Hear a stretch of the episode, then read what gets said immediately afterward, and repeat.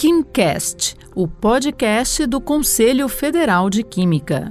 Olá, eu sou Lorena Quintas e está começando mais um KimCast. Você sabia que o Brasil é o maior produtor mundial de suco de laranja? Em 2020, tivemos uma safra de mais de um milhão de toneladas de suco. Mas, na mesma proporção da produção, são gerados resíduos que ainda não são reutilizados de forma econômica e ambientalmente vantajosas. Então, hoje vamos falar sobre uma pesquisa do Departamento de Engenharia Química da Escola Politécnica da Universidade de São Paulo, que avaliou possíveis rotas de valorização dos resíduos gerados pela produção do suco dessa fruta usando simulação computacional. A engenheira química Lohane Suzuki, autora da pesquisa, está aqui conosco para nos falar um pouco mais sobre essa pesquisa, que pode ser uma ferramenta muito útil para a citricultura. Olá, Lohane, parabéns pela pesquisa e obrigada pela presença.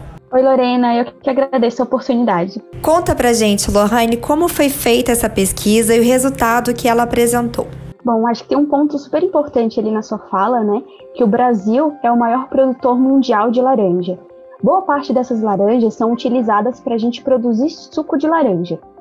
É, e aí eu até convido vocês a relembrarem quando vocês fazem suco de laranja em casa, né? A gente precisa de muitas laranjas para fazer um copinho. E na indústria isso acontece também. Então a gente gera uma quantidade de resíduo muito grande. Bom, alguns pesquisadores anteriormente já viram algumas possibilidades né, para a gente reutilizar ali o resíduo, da, o resíduo da indústria de suco de laranja. Aqui nesse trabalho, a gente se debruçou em como pegar é, o resíduo da indústria de laranja e produzir alguns produtos. Né? Os produtos que nós escolhemos foi energia elétrica, biogás, que são duas fontes de energia, e duas plataformas químicas, que são moléculas que nos dão a possibilidade de uso em indústrias de fármacos, indústrias de alimento, é, indústria de combustível. Então, são moléculas coringas, podemos chamar assim. A gente utilizou um software chamado Aspen Plus e a gente construiu, então, uma biorefinaria que produzisse de forma é, integrada esses quatro produtos ao mesmo tempo.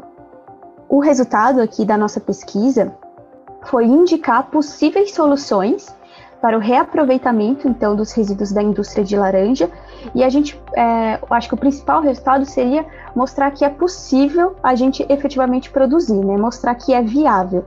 Então utilizamos indicadores econômicos e também indicadores ambientais para cada um dos produtos que são produzidos.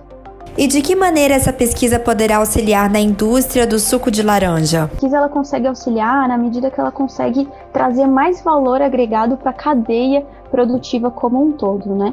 Então, pensando ali na fruta, a gente consegue gerar valor produzindo suco de laranja.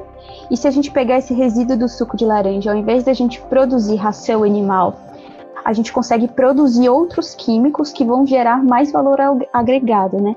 que eles podem ser utilizados em outras indústrias e que têm um, um valor de venda mais alto do que a, o farelo de polpa cítrica, a ração. Lohane, e qual a importância de desenvolver pesquisas nessa área de aproveitamento de resíduos? Bom, quando a gente consegue fazer a integração da, da academia, né, da ciência, com as indústrias, isso dá um resultado muito legal, né? Bom, a gente consegue é, trazer soluções, por exemplo, para resíduos, trazer soluções para outros problemas industriais, e a gente consegue ali gerar mais valor para o agronegócio, para as indústrias em si. Então a gente consegue propor soluções é, mais viáveis. Parabéns mais uma vez e muito obrigada pela participação. Eu que agradeço a oportunidade. Muito obrigada. Você ouviu a minha conversa com a engenheira química Lohane Suzuki. Obrigada e até a próxima. Você ouviu o KimCast, o podcast do Conselho Federal de Química.